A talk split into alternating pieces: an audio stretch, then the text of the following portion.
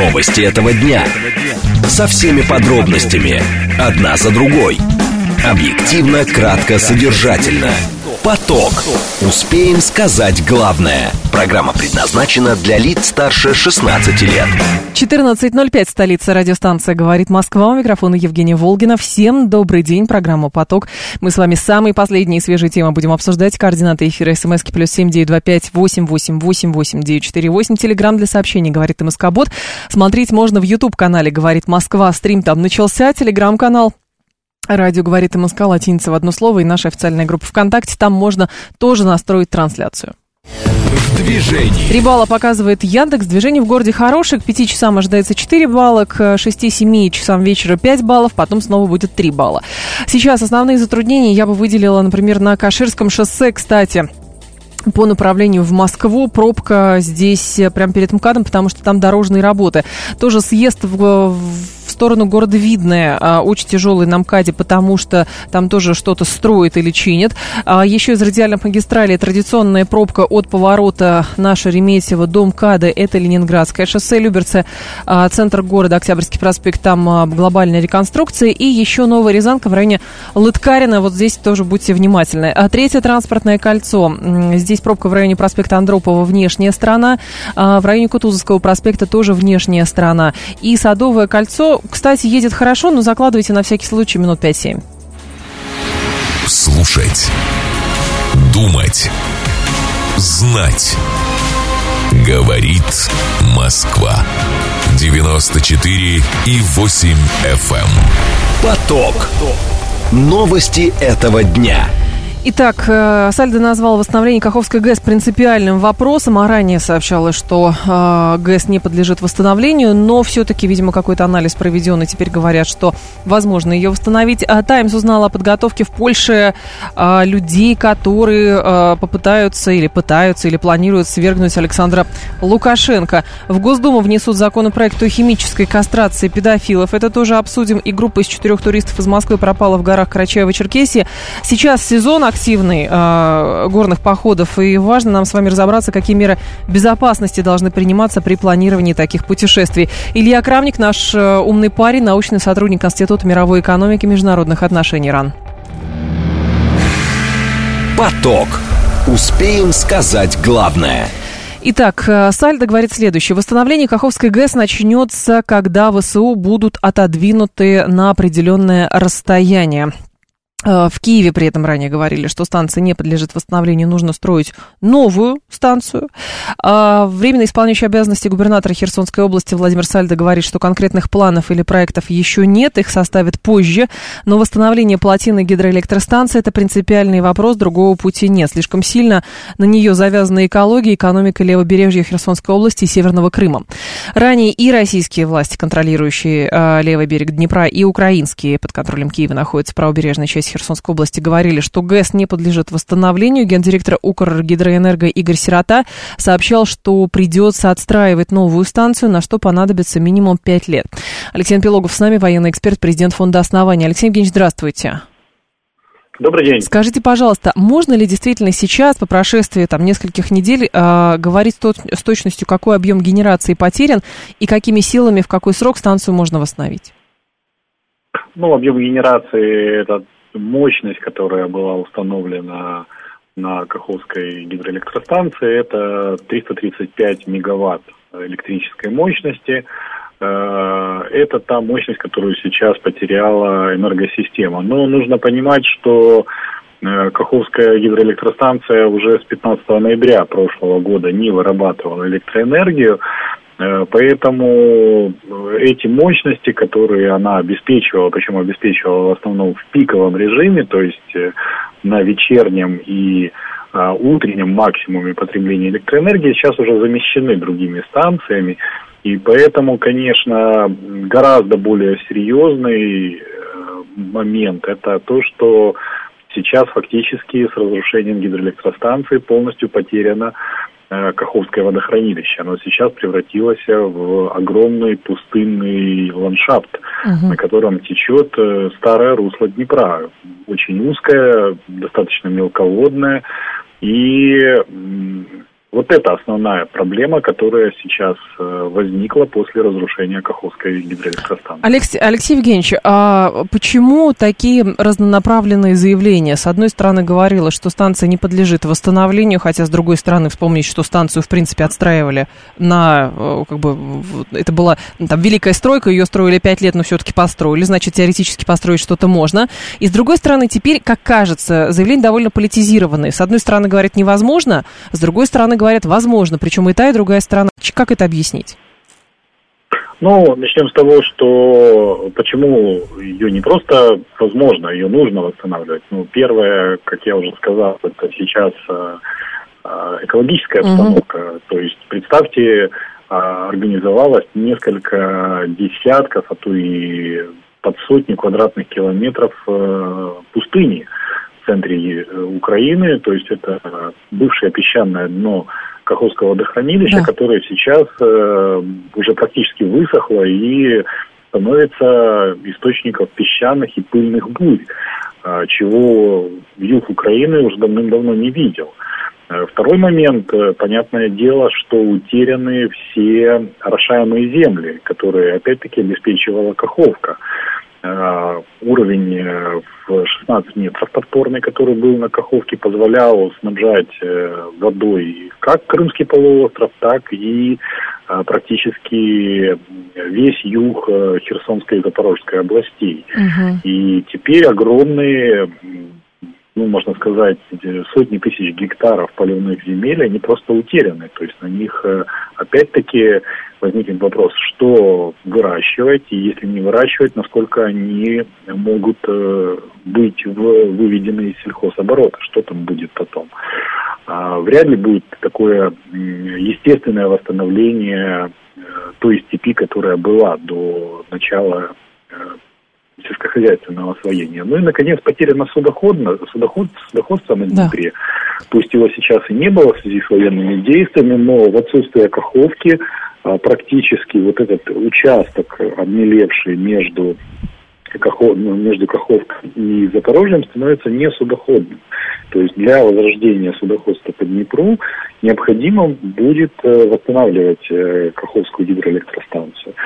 Э, ну, конечно, здесь есть своя позиция Евросоюза, который совершенно не заинтересован в каком-то промышленном развитии а, Украины. И более того, в концепции так называемой Biodiversity Strategy до 2030 года было принято э, ситуативное такое решение Евросоюзом, которым он э, собирался настаивать на закрытии Каховской э, гидроэлектростанции и спуске Каховского водохранилища, но это вообще как бы диктовалось таким неоколониальным подходом Евросоюза к украинским территориям, где никакое промышленное производство или хозяйственное вообще не мыслилось. И поэтому в общем-то, это вот то самое европейское зеленое безумие, которое говорит, что зачем нам восстанавливать, пусть лучше будут пылевые бури, пусть лучше будет э, низкая э, производительность сельхозугодий и, конечно, не будет э, генерации электроэнергии. А правильный подход – это восстановить гидроэлектростанцию. И более того, существовал проект не просто восстановления, а увеличения в два раза мощности Каховской uh-huh. гидроэлектростанции – который, кстати, был принят на Украине, ну, до того, как они вот пошли по этому пути, который диктует Евросоюз. И в таком варианте э, мощность Каховской гидроэлектростанции можно поднять э, где-то 335 до 585 мегаватт и э, обеспечить более устойчивое снабжение э, сельскохозяйственных угодий э, водой для орошения. Ну вот посмотрим. Пока, конечно, говорить рано, поскольку там вокруг плотины по-прежнему пролегает линия соприкосновения сторон, фактически линия фронта, но я считаю, что решение о восстановлении гидроэлектростанции после окончания военных действий было бы наиболее разумным и целесообразным. Алексей Евгеньевич, другой момент. А, сегодня много писали про гуманитарного координатора ООН на Украине а, Дениза Брауна, а, который заявлял, что Россия отказала международной организации в предоставлении доступа к районам, которые пострадали при разрушении Каховской ГЭС. А Песков при этом говорит, что да, доступ не предоставляется, потому что трудно обеспечить безопасность. Но история с ООН, с вашей точки зрения, а что это за сюжет и действительно ли а, все именно упирается в вопросы организации а, безопасного визита третьей страны или здесь что-то другое? Нет, ну я считаю, что безопасность это то, что действительно э, является большой проблемой сейчас на левом берегу uh-huh. Днепра, потому что мы знаем, что э, были, например, обстрелы пунктов эвакуации в городах Новая Каховка, Голая пристань. Были э, вот буквально вчера обстрел э, в Лазурном, э, это, напомню, курортный поселок на берегу Черного моря пункта временного размещения беженцев. То есть те люди, которые потеряли свое жилье, и их обстреливают даже там, куда их вывезли. Угу. То есть действительно украинская сторона не останавливается ни перед какими преступлениями против, в том числе, мирного населения, осуществляя фактически террористическую деятельность э, в зоне стихийного бедствия, то есть вот препятствия Э, действиям э, спасателей, терроризируя мирное население, которое без этого потеряло э, и кровь, и сбережения, и какое-то имущество. То есть действительно обеспечить в таких условиях безопасность миссии любой международной организации просто не представляется возможным. И я напомню, в такой же ситуации на две недели пришлось отложить визит МАГАТЭ, на Запорожскую атомную станцию именно потому, что украинская страна отказывалась давать письменные гарантии безопасности международных наблюдателей этой уважаемой организации. Понятно. Спасибо большое, Алексей Евгеньевич. Я вас благодарю. Алексей Пилогов был с нами, военный эксперт, президент фонда «Основание». А, какие цифры а, по а, гипотетическому восстановлению Каховской ГЭС есть? Значит, российская МЧС оценила ущерб от катастрофы более чем в миллиард двести миллионов рублей. Председатель правительства Херсонской области Андрей Алексеенко говорит 11,5 миллиардов рублей. Глава украинской Херсонской области администрации Александр Паракудин говорит о полутора миллиардах евро. В ООН заявили о значительном ухудшении гуманитарной ситуации. Экологи предупреждают о губительных процессах для окружающей среды. По последним данным, на левом берегу Днепра от последствий катастроф погибли 35 человек. МВД Украины сообщило о 17 жертвах и 31 пропавшем а, без вести.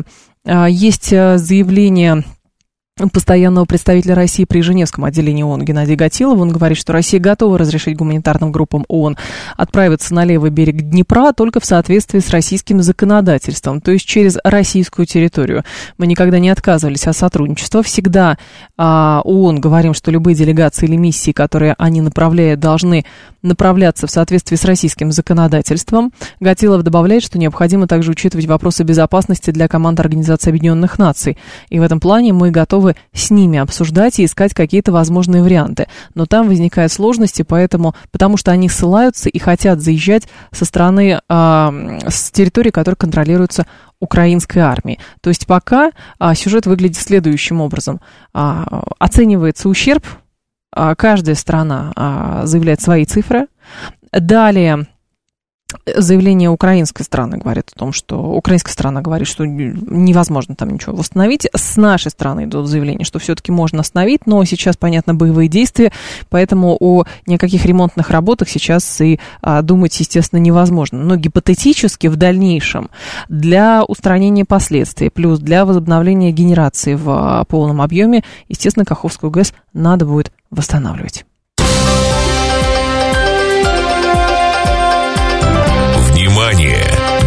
Говорит Москва. 94 и 8 FM. Эм. Поток. Успеем сказать главное – Британские СМИ сегодня а, писали о неком хищнике и деде для свержения Лукашенко. Громкие заголовки, но суть следующая. Лукашенко ранее обвинял Запад в подготовке силового сценария смены власти в а, его стране. Sunday Times пишет, что сотни белорусов в Польше проходят обучение для борьбы против режима на родине. Тренировки в Познане организовали члены организации «Байпол», созданной уволившимися после протестов 2020 года белорусскими силовиками. Суд в Беларуси признал ее экстремистской. По словам руководителя организации Александра Азарова, некоторые группы обучаются уже несколько месяцев. После протестов были задержаны сотни человек, многих обвинили в организации массовых беспорядков, разжигании социальной вражды, которая препятствовала работе а, а, ЦИКа и организации действий, нарушающих общественный порядок. Это про 20 год. И теперь а, британская пресса пишет, что люди, которые уехали из Беларуси, теперь бывшие силовики в том числе, они там организуют что-то, есть некий хищник, есть некий дед, который готовится свергнуть Александр Лукашенко. Э, Кирилл Коктор с нами, политолог, доцент кафедры политической теории МГИМО. Кирилл Евгеньевич, здравствуйте. Да, здравствуйте. Скажите, пожалуйста, а не выглядит ли странно, в принципе, обнародование такой информации? Тут еще какие-то клички странные у этих людей. Ну, как-то все несерьезно, мне кажется. Ну, нужно понимать общий замысел. Да, оно каков естественно, он? Оно, естественно, то есть с точки зрения пиара, называется, что делаем то, что можно сделать да, и в рамках того, что можно делать. Дело в том, что оппозиция сейчас оказалась, в общем-то, в режиме такого неожиданного скандала, угу. потому что фонд Байпол, вот, который там упоминается. Экстремистский, да. Угу. Да, ну, который сделал, собирал донаты и так далее. В общем-то, его руководитель с двумя миллионами долларов просто исчез в неизвестном направлении. Так. Возникли, соответственно, ощущения, что остальной счет пуст, и что, собственно говоря, все это время там Э, донаты собирались на более-менее безбедную жизнь там, оппозиционного руководства. Вот, поскольку такие скандалы ставят все под очень большой вопрос, и, соответственно, вопрос в том числе и со стороны западных спонсоров, то сейчас э, пошел срочный пиар, чтобы объяснить, что на самом деле все это серьезно, и все это не воровство, а инвестиции, в общем-то. В свержение Лукашенко. Да, да, да, да. Вот как в том фильме, что надо сейчас попаститься немножко. А кто этому должен верить? Ну, то есть, очевидно совершенно, что, естественно, там КГБ Беларуси работает, а, Лукашенко сам во всем в курсе, но это выглядит просто на фоне других каких-то утечек, это выглядит, ну, как-то очень, очень, знаете, такой слепленный на коленке. Конечно, это и есть слепленный на коленке. Абсолютно слепленный на коленке. Это в чистом виде заказуха. Э, которая должна, э, в общем-то, доказать, во-первых, западному спонсору, что оппозиция что-то делает, во-вторых, взбунтовавшимся белорусским беглым, которые, в общем-то, так обнаружили, что пока они там бедствовали, руководство очень безбедно жило, угу. а объясни, им нужно объяснить, что все это тратилось на дело исключительно. А кто должен поверить? И самое главное, если у этих людей, естественно, за границей, понятно, есть какие-то кураторы и так далее, ну, то есть вот э, они воспринимают ну, это как что-то серьезное. Я почему спрашиваю? Потому что, э, очевидно, совершенно там отчетность какая-то нужна им, и, соответственно, от этой отчетности будет зависеть, сколько им денег будут давать. Евгений, не, ну, никто это не воспринимает серьезно. Никто. Просто и сами спонсоры находятся тоже ситуация, это обмани меня, я сам я Обманываться рад. Ага. Да, то есть, то есть, когда из серии, что дайте мне хоть что-нибудь, чтобы можно было вот проложить, потому что ведь я сам по шапке получу, ну, с точки зрения западного спонсора, да? Угу. То есть в этом плане выясняется, что он в течение двух лет там, э, или сколько там брал и покрывал воровство и распил. Вот. Естественно, что ему сейчас нужно доказать, что все это было не так, хоть, хоть что-нибудь, но хоть как. Но... Вот поэтому, вот поэтому оно сейчас придумывается на коленке, ну, в расчете, да, что кто-то поверит. Э, поскольку слепление на коленке, оно не будет убедительно ни для западных спонсоров, ни для, соответственно, вот, белорусской позиции. Но если много раз повторять, то, глядишь, может быть, в какой-то степени прокатит. Но, Кирилл Евгеньевич, а в целом, а, как можно оценивать активность эм, белорусской оппозиции и а, нивелирована ли а, угроза с их стороны в адрес Минска? Ну, после размещения Беларуси тактического ядерного оружия угроза со стороны Запада непосредственно нивелирована. Ну, то есть Варшава также самое хорошо понимает, что в случае чего прилетит в нее непосредственно. Да? То есть в этом плане очень кавалерийский наскок на Беларусь не получится. Uh-huh. Литва с Латвией будут начинать суверенизоваться, да, то есть одно дело, когда ты можешь там хулиганить и делать все что угодно, будучи уверен, что э, перед тобой там стоит там, могучий США, который за тебя заступится. А тут вдруг выясняется, что кто бы ни стоял, прилетит-то по тебе, и, собственно говоря, ты родину потеряешь. То есть это уже появляется какое-то чувство ответственности. Угу. Это вот э, главные интересанты, потому что белорусская позиция это не интересанты, это, в общем-то, инструмент, который используется большей части. Но, к сожалению, как и абсолютно большинство националистов в мире. Ага. То есть весь, весь национализм как правило, это, в общем-то, такой достаточно интересный инструмент для того, чтобы всех поссорить, вот, ну и, собственно говоря, направить усилия на архаику а, и в сторону каких-то реальных ресурсов, реальных дел. Но можно ли говорить, Кирилл Евгеньевич, что все-таки вот на данный момент а, в Белоруссии а, преодолен вот этот кризис, а, который был как раз вызван угрозой там, а, свержения Александра Больше, Лукашенко?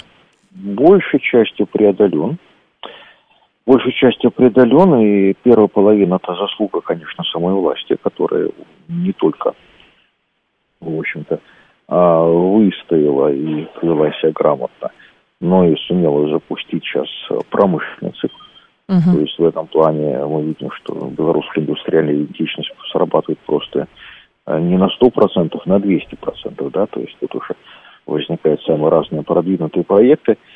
А, и в общем-то, как только вот система начинает работать, выходит на полные обороты, в общем-то, система отвечает на все свои вопросы. А вторую часть это сама оппозиция. То есть, как уже выяснилось, что ни программы, ни видения, ни всего остального, ни субъектности там по большому счету нет. Но есть одна программа архаики, да, но это неинтересно. Uh-huh. Есть там программа там э, прозападная, но в свете того, что происходит на Украине, неинтересно. То есть здесь э, вторая часть, вторая половина проблемы, что, что идеологического предложения в кои-то веке и, наконец, но у западных игроков нет. Кирилл Евгеньевич, а в целом как можно сейчас а, рассматривать а, как раз позицию Беларуси и, соответственно, есть ли а, угрозы именно военного сценария против Беларуси со стороны Польши? То есть мы здесь говорим уже не про После... то, что пытаются да, шатать режим какие-то там беглые, а уже прям вот, ну, попытка интервенции, скажем так. Не, Евгений, уже, уже невозможно. Уже невозможно. При, при наличии тактического ядерного оружия уже нет смысла. Если до этого эти варианты рассматривались, и более того, к ним больше лет восемь готовилось, там, милитаризуясь и, в общем-то, там, готовя, расширяя свои вооруженные силы, рассчитывая, что пока там Россия занята Украиной, в общем-то, не успеет быстро отреагировать на белорусский вызов. То с наличием тактического ядерного оружия, ведь у него довольно низкий порог применения.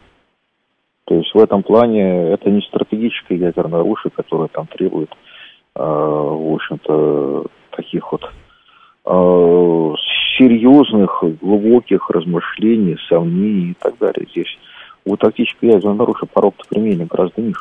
Угу. Ну, то есть, О. Э, скажем так, Лукашенко не блефует, когда делает соответствующее заявление по поводу нет, тела? Нет, нет. Дело в том, что даже чисто психологически. То есть, одно дело, когда вы рассуждаете о глобальной катастрофе, угу. а другое дело, ну, о каком-то региональном таком бедствии.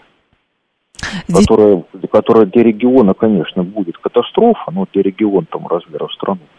Но в целом для остальной части региона, ну, вроде как бы даже и ничего страшного, да, то есть тут же тактическое ядерное оружие, в отличие от стратегического, такие рассуждения позволяют. Просто, ин... Просто интересно, почему Лукашенко вдруг заявил на прошлой неделе, что сам потребовал у Москвы ядерное оружие, вот, то, что и говорит, Россия не стремилась разместить ТЯО в Беларуси. То есть, как бы с ваших слов получается, что а, тем самым Москва просто защитила а, Минск, разместив там. А Лукашенко, Конечно. получается, говорит, что я настаивал, а Москва изначально да. не хотела. Ну, из Сирии, но дело в том, что, естественно, потому что тактические ядерное оружие, размещенное на границе, оно непосредственно, в общем-то, покрывает полностью всю Польшу, покрывает всю Литву, Латвию. То есть в этом плане ситуация, когда там, скажем, предположительно российское ядерное оружие находится в Калининграде, угу. и тоже Польша оно прекрасно покрывает. Но эта ситуация до Польши могла не доходить, да? А ситуация, когда вот Польша в двух сторон, с двух сторон обложена ядерным оружием, но тут уже даже до, в общем-то, самых таких непонятных все равно будет, э, будет доходить, и это будет понятно. Понятно. То есть в этом плане Александр Григорьевич, ну, лишний раз подчеркнул, что, в общем-то, да, это его инициатива, это не Москва навязывает, это не Москва, соответственно, милитаризует регион, а это вполне законный, легитимный ответ регионального игрока на агрессивное приготовление той же Варшавы и той же Прибалтики. Понятно. Спасибо большое, Кирилл Евгеньевич. Я вас благодарю. Кирилл Кок тоже был с нами, политолог, доцент кафедры политической теории МГИМО. Лукашенко с нынешними угрозами вполне справится. Главное, чтобы не лезли в эту ситуацию субъекты экономики, находящиеся внутри союзного государства, но вроде по удобрениям договорились, говорит э, слушатель, причем подписывается агент Штази. Я только не поняла, о каких субъектах экономики вы говорите, с учетом того, что экономики Беларуси и России все более становятся более интегрированными. А, вот, друг дружку. Ну, точнее, экономику Беларуси, я имею в виду, интегрированную в, в экономику России. Вот, поэтому о каких спорах вы говорите, честно говоря, не очень понятно. Так, а слушатель еще спрашивал, что там за тайные агенты, которые пытаются свергнуть Лукашенко. Еще раз, а, сегодня британские газеты во всеуслышание заявили, значит, что есть какие-то люди с позывными «хищник» и «дед», которые когда-то в 2020 году бежали из Белоруссии, и теперь там что-то готовят против Лукашенко. Есть просто одну цитату, вам зачитаю. «Мы попробовали пойти мирным путем, но государство никогда не обретало свою свободу без крови», сказал газете один из белорусов под позывным «Дед», 60-летний электрик. Моя дочь не знает, что я здесь. Я сказал ей, что я иду играть в пейнтбол. Я приехал сюда, чтобы готовиться к бою за Беларусь. Конец цитаты. Это я вам цитирую Sunday Times. Чтобы вы не думали, что это я сама придумала. Нет. Ну, вот э, такие, э, такие ретивые активисты, как их еще назвать? Новости этого дня. Со всеми подробностями. Одна за другой. Объективно, кратко, содержательно. Поток. Успеем сказать главное. 14.35 в столице. Радиостанция «Говорит Москва», 94,8. У микрофона Евгения Волгина. Мы с вами продолжаем. Слава говорит, белорусы очень обижаются, когда их страну Белоруссией называют. Во-первых, на обиженных воду возят. Во-вторых, по-русски говорит Белоруссия. Понимаете, или Республика Беларусь. Вот. А, то же самое, понимаете, есть а, Республика Кыргызстан, а есть Киргизия. Вот. В русском языке допустимы и те, и другие варианты. Понимаете, поэтому давайте мы не будем вот э, куда-то в непонятные дебри э, скатываться, вот, и говорить, что что-то там не так. С инопланетянами этот дед не встречался случайно, говорит Джекпот. Это мы продолжаем цитировать Sunday Times а, с тем, что там э, какие-то оппозиционеры белорусские, которые готовят а, чуть ли не марш-бросок вот. Ну, если серьезно, ну, против Лукашенко имеется в виду. Если серьезно, то газета еще отмечала, что вот эта экстремистская организация Байпол брала на себя ответственность за диверсии на белорусских железных дорогах в 22 году, а также атаку на российский самолет А-50 в Мачулищах в феврале 23 года. Вот, это за что они брали ответственность. Ну, здесь э, говорят, вот, оказывается, вот этот хищник, э, это женщина, кстати, а вот, и какой-то, э, значит, 42-летняя женщина с позывным хищник и 60-летний электрик с позывным дед. Вот эти два человека а, дали интервью Sunday Times а, с тем, чтобы рассказать, э, как они готовятся к свержению Александра Григорьевича Лукашенко. Ну, примерно план такой. То есть, понятно, к этому, конечно, можно относиться с юмором. Это вообще стран, очень странная заметка. Действительно, очень странная заметка. Очевидно совершенно, что, а, естественно, все напружинены, и КГБ Беларуси напружинены, и Александр Лукашенко тоже, и все прекрасно понимают, что кто на кого примерно охотится. И на этом фоне появление вот такой очень странной очень странной публикации, а, ну, это рождает какие-то, в общем, поводы для рассуждения. А что это такое на самом деле? Внимание! Говорит Москва. 94 и 8 FM. Эм. Поток. Успеем сказать главное. Группа из четырех туристов из Москвы пропала в горах Карачаево-Черкесии. Спасатели ведут поиски в Зеленчукском районе республики. Пресс-служба регионального МЧС об этом э, сообщала. Информация о пропаже туристов поступила от отца участницы той группы, который заявил, что э, его дочь, 40-летняя, не выходит на связь. Зарегистрированная туристическая группа вышла на маршрут 12 июня из поселка Архыз. Завершить маршрут они планировали 21 июня в селе Нижний Архыз. И здесь, конечно, важно, понимаешь, сейчас, во-первых, сейчас сезон, сейчас очень много этих туристических э, походов в горы. Вот. Туристов, в принципе, стало резко больше по понятным причинам. И нам важно поговорить, какие меры безопасности должны приниматься. Денис Киселев с нами, альпинист, спасатель, тренер Центральной школы инструкторов альпинизма. Денис, здравствуйте. Добрый день. Да. Скажите, пожалуйста, а, во-первых, через, по протоколу, через какое время если люди не выходят на связь, а, нужно бить тревогу и организовывать поисковую, э, поисковую группу. Ну, я как таких протоколов не знаю, угу. но, в принципе, вторые сутки это уже достаточный повод, э, чтобы обеспокоиться о людях, которые не выходят на связь в горах. Другое дело, что контакты связи должны быть доступны людям, то есть это либо радиоэфир, либо зона приема сотовой связи, но которая не всегда в горах берет. Угу. То есть в данном случае, э, скажем так, если человек не выходит на, э, э, скажем так, когда эту группу собирают, э, им с собой, у, у них по протоколу должен быть какой-то спутниковый телефон, который вот по возможности ловится везде, или же его каким-то образом выдают, э, там, когда они уходят из лагеря? Ну, все организуется по-разному, но если группа задумалась о своей безопасности, то да, озаботились о том, что есть ли прием сотовой связи в районе, или если его нет, то тогда спутниковым телефоном, или оговаривали сеанс связи. Насколько я понимаю, тут э, тревогу забил родственник, да. э, с которым не выходила на связь на дочь. И тут вопрос о том, что, может быть, ничего и не случилось, просто э, не договорились о том, когда дочь должна выйти на связь. Или наоборот, договорились, тогда все замечательно, и отец правильно забил тревогу. А, Денис, какие меры безопасности вот базово должны приниматься при планировании таких походов? Особенно Слушайте, если новички ну, самое участвуют. Главное, да. Да, Евгений. А, самое главное, это просто здравый смысл, о котором, то есть задуматься о том, что делать, если что-то пойдет не так. Если вы об этом задумались, то, в общем-то, уже будете защищены, если как-то отреагируете на те выводы, которые сделаете. Ну, это здравый смысл. Соответственно, самое базовое – это задуматься, а что будет, если я заблужусь? Что мне может помочь? И сразу приходит на ум а, какие-то средства защиты, теплые вещи, запас питания. Uh-huh. А, следующее – это а, средства ориентирования. Современный мир представляет массу возможностей ориентирования в той ситуации, когда вы потерялись. Это просто на смартфоне есть программы, которые позволяют без интернета вполне себе а, показать ваше местоположение.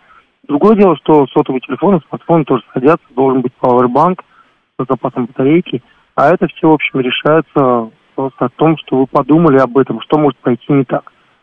Угу. Но всех... мы часто не задумываемся.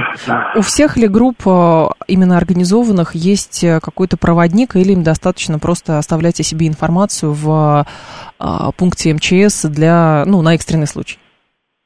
В данном случае у нас нет как такового оговоренного ритуала. Да, конечно, если мы говорим о спорте, то у спорта есть свои правила. Это и альпинизм, и горный туризм, uh-huh. и там все это оговаривается. Но в нашей стране человек может находиться в любом месте и сам решает э, и выбирает для себя тот способ обеспечения безопасности. Да, люди со здравым смыслом регистрируют свой МЧС, и это правильно и замечательно. Но это не является абсолютно обязательным, и главное, что нет никаких а, средств воздействия на людей, которые не делают этого. Угу. А, Денис, какие у заболевания должны все-таки а, тормозить у человека желание отправиться в горный поход? Ну, конечно, замечательный вопрос, правильный, а, и здорово, если вы об этом задумались. Но прежде всего горы – это высота, соответственно, сердечно-сосудистая система и опорно-двигательный аппарат, это прежде всего. Угу. Вот это стоит проверить перед выездом в гору. Я несколько раз встречала публикации с учетом того, что сейчас горный туризм становится все более и более популярным, и туристов становится много. Очень многие хотят брать с собой детей. Стоит ли или нет? Ну, однозначно стоит. Другое дело, надо адекватно оценивать возможности женского, женского извините, а, детского организма и а, особенности трудностей, которые в походе мы не всегда понимаем, что нас ждет, uh-huh. и не всегда понимаем, на что способны наши дети. Но общение с природой это однозначно один из самых главных элементов воспитания. Главное не переборщить. Наш слушатель спрашивает, а есть ли современные средства а, прослеживания маршрута, например, используют ли спасатели квадрокоптеры, а, если им надо проанализировать какой-то участок, где, например, потерялась группа? Да, однозначно, есть много современных способов, и они служат в МЧС очень активно. Другое дело, что горная природа не всегда дает возможность ими воспользоваться. Туманы, ветра сильные, это все осложняет поиски и является большой проблемой. Природа гор совсем не такая, как природа средней полосы России, и в этом-то, собственно, и заключается весь а, таких ситуаций, что не всегда можно оказать помощь, Мгм. не всегда человек готов к этим условиям. Понятно. Спасибо большое, Денис. Спасибо за этот ликбез короткий. Денис Киселев был с нами, альпинист, спасатель, тренер Центральной школы инструкторов альпинизма. А, Кто-то еще из слушателей писал, а как все-таки оперативно людей отследить? Ну, видите, оперативно людей отследить, э, это все-таки хорошо, если есть спутниковый телефон. Вот. Главное, чтобы, э, главное, чтобы маршрут э, был спланирован. Э, Хорошо, конечно, оставляйте себе информацию в э, МЧС, в отделениях МЧС. Вот. И хорошо, конечно, ну, сообщать другим, что вы родственникам, например, что вы собираетесь в какой-то горный поход. Потому что мало ли что. Вот здесь родственник забил тревогу, и по протоколу, например, на вторые сутки, уже если сутки люди не выходят э, на связь, до них пытаются, с ними пытаются связаться, до них пытаются дозвониться, то уже организуется какая-то как раз спасательная группа, которая выходит и пытается этих людей найти.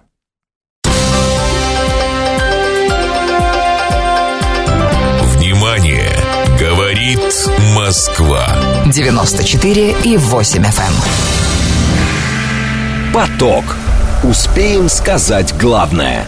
В Госдуму тем временем внесут законопроект о химической кастрации педофилов. А, Авторами инициативы выступили депутаты от партии ЛДПР.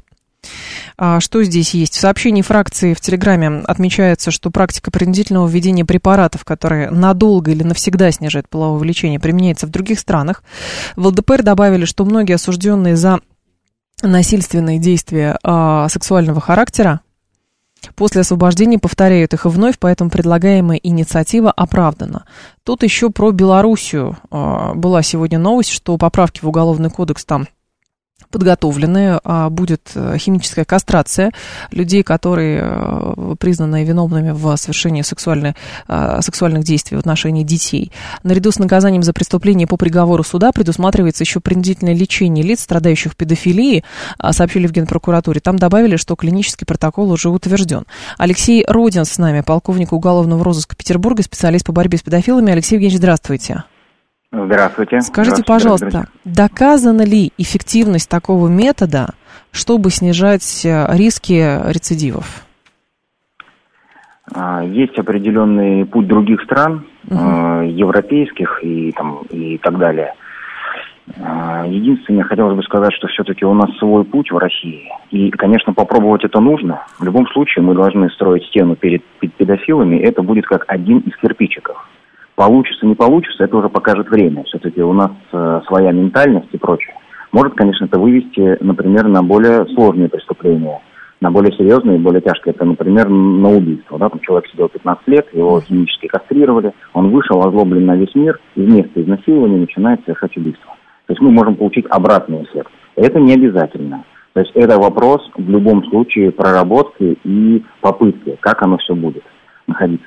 Но, э, тем не менее, в некоторых странах якобы это работает. Однако, педофилия в странах Запада и Америки, она там зашкаливает по сравнению с нашей страной, и слава богу, у нас это, это явление очень большое, но у них в разы больше. Хотя в этих странах и применяется химическая кастрация. Значит, где-то они не дорабатывают. Мгм. Скорее всего, все-таки мы должны говорить о больших сроках наказания, хотя они и так не маленькие, но главное, чтобы суды, судьи давали вот максимальные сроки. Вот это будет э, скорее все-таки максимально эффективно. Хотя этот, это, этот подход, подход комплексный, и химическая кастрация как попытка вот, одного, вот я повторюсь, из кирпичиков будет не лишним. Алексей Евгеньевич, а неоднократно говорили, э, предлагая варианты э, как раз э, того, как улучшить безопасность в этой области, оградить этих людей от детей, от общества, говорили, что там чуть ли не про отдельные селения какие-то, он всем должен сообщать, что он какая-то метка на нем должна быть и так далее и тому подобное. Вот все-таки выработан какой-то наиболее эффективный метод? Или заключение на как можно больше срок это единственный? Без права на УДО, например. Мгм. Мгм. Ну, во-первых, э, УДО в любом случае у этих товарищей, оно в редких случаях, Мгм. и слава богу, суды на это крайне редко идут, хотя законом предусмотрено условно э, досрочное освобождение. Ну, в меньшей степени оно, чем у, по другим статьям. Вот здесь, например, УДО можно отменить, но это как э, тоже может быть такая законодательная инициатива, увеличить сроки по многим преступлениям, там есть куда двигаться. Вот, и вот эту планку справа, как бы ее можно еще больше увеличивать. А по поводу селений и так далее, ну, это утопия стопроцентная, конечно. Вообще Тут нет. мы должны говорить о больших сроках. То есть наша задача, чтобы педофилов было меньше, и чтобы а, их преступлений было меньше. Ну Вот. Второй вопрос, он более сложный, и сейчас, наверное, у нас просто нет времени о нем разговаривать. А первый вопрос как раз-таки решается большими сроками. Алексей Евгеньевич, а из вашей практики все-таки можно ли а, выработать некий профилактический протокол, как а, избегать подобного рода, а, и там нивелировать, например, подобного рода преступления?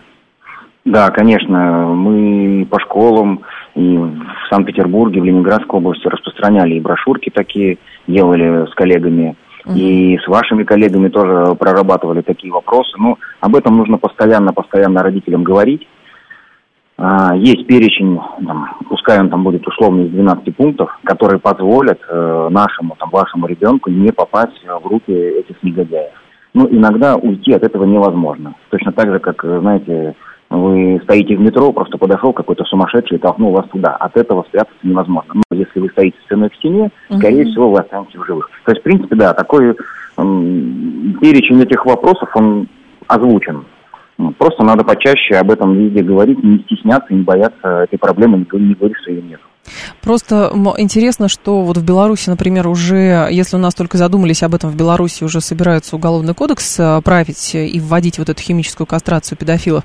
Но важно понимать, то есть понятно, что это, какая-то, это какой-то гормональный препарат, который вводится и что-то отключает.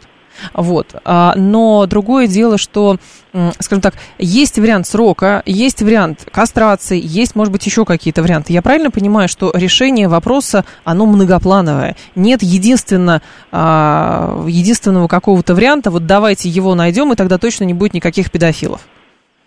Есть такой, такой вариант, он фантастический, но, возможно, наши предки, о, наши последователи к этому ага. придут. То есть, да, потомки, это только если мы сможем вот малышу, который родился, влезть в голову и отключить вот этот кластер, э, который э, отвечает за педофилию. Все остальное это исключительно комплексный подход. Комплексный подход. А, сейчас э, работа полиции очень эффективна, слава богу, и в крупных городах, и в более маленьких. И могу сказать, что все-таки педофилы по сравнению с тем, что было 20, там, 30 лет назад, сейчас они не так, ну, извините за слово, беспредельничают. То есть один-два эпизода, и они уже идут в тюрьму. Если кто-то из педофилов слышит, имейте в виду, что, ребята, вы недолго будете на свободе. Алексей Евгеньевич, а есть такой тезис, что информационный вал развития социальных сетей провоцируют а, вот как раз вал или увеличение а, числа а, вот этих вот злоумышленников и плюс а, фактов а, самих преступлений. Связано ли это? Это дискуссионный вопрос, а, что родилось, родилось раньше, курица или яйцо. Мгм. С одной стороны, мы можем говорить о том, что вот да, в интернете дети, подростки или там взрослые, например, могут разогнать в себе вот эту вот э, а, болезнь а, под названием педофилия. С Мгм. другой стороны, кто-то лишний раз не выйдет на улицу, не совершит это физическое преступление. Люди, которые перед э, компьютером совершают там те или иные манипуляции, они часто выходят на улицу, да, но есть те, кто вот этот пар умеет сбрасывать непосредственно перед экраном. И вот тут Мгм. уже не совсем понятно, что лучше. Э, чтобы это было, ну, как-то э, как-то это все в СМИ или где-то муссировалось, либо это все замалчивалось. Понятно. Спасибо большое, Алексей Евгеньевич. Я вас благодарю. Алексей Родин был с нами, полковник э, уголовного розыска э, Петербурга, специалист по борьбе с педофилами. 7373948 по коду 8495. 7373948. С вашей точки зрения, наиболее верный вариант борьбы с людьми, которые совершают а, сексуальное насилие в отношении детей? 7373948, это телефон прямого эфира. 7373948 по коду 8495. А, Обсуждали же у вас, что неэффективная штука, переехал в другой город, вколол а, антиблокатор или просто подождать, пока само пройдет, и вуаля, говорит Макс 13. Спросите про пропаганду насилия, в частности, интервью, которое брали у маньяка. Можно ли этому препятствовать? Да уже, послушайте, по- помимо этого интервью столько всего другого существует. Вот, э, то есть здесь э, это отдельные этические аспекты в отношении журналиста, который решил взять интервью. Вы про Ксению Собчак говорите, да? вот, э, это отдельный разговор. Вот, но э, способствует ли это некой популяризации? Не знаю. Не знаю. Видите, как про социальные сети то же самое. Странная история. Вот, то есть раньше говорили, что ну раньше-то педофилов не было совсем.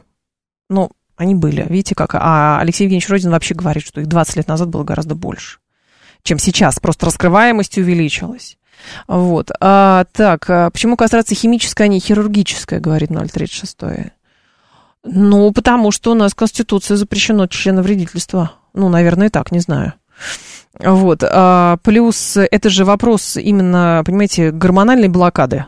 Ну, то есть, условно, даже если будет она хирургическая, но если у человека останутся, как бы продолжат вырабатываться вот эти гормоны, и вот эта психопатология, она сохранится без медикаментозного воздействия, но он будет пользоваться просто какими-то другими средствами.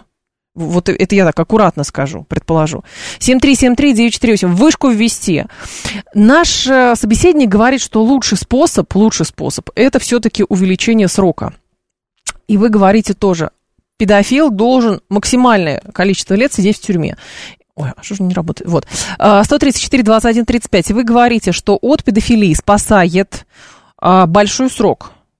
Чем больше сидят, чем быстрее ловят, тем лучше. 134, 21, 35.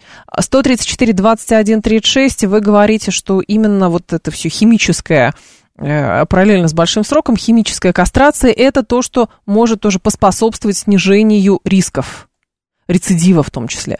134, 21, 36. Вы говорите, что срок просто изоляция от общества и все.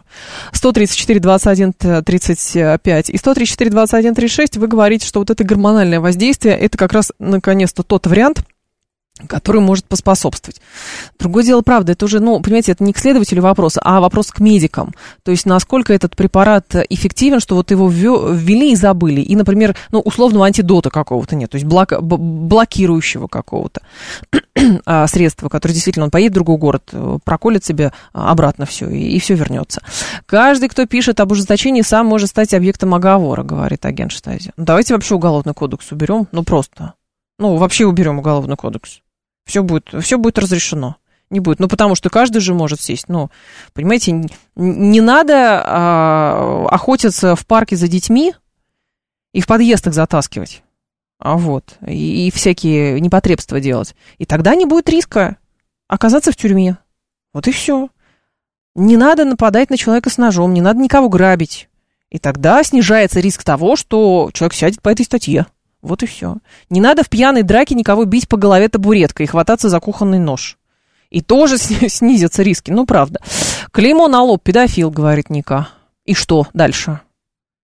Ну, клеймо какое-то. Дальше что? А, как обезопасить детей? Давайте так. Ваши соображения на этот счет. Как обезопасить детей? 7373948, это телефон прямого эфира. А, так, давайте вас послушаем. Здрасте, Елена, алло. Соображения Алло, здравствуйте. Пожалуйста. выключаю. Да. А, вы знаете, у меня, как вы крайне удивитесь, а, что я предложу изучать основы человеководства. Ведь, в общем-то, человечество не только задумалось, как кошечек вырастить или цветочек, или животноводство, а человеководству уже 1600 лет. Как есть методология, как вырастить ребенка не только здорового, но и благонравного. Это есть православие. И главный первый пункт там – зачатие в желательные дни, а нежелательные дни названы постными. Я, Ой. например, вот это слышала от митрополита Илариона. Ага. Помните, когда он был э, при патриархе, сейчас он уже позвал в отставку. Это вы к чему сейчас ведете? Что надо зачинать детей в определенные дни, и тогда снижается риск того, что они вырастают садистами, маньяками и педофилами?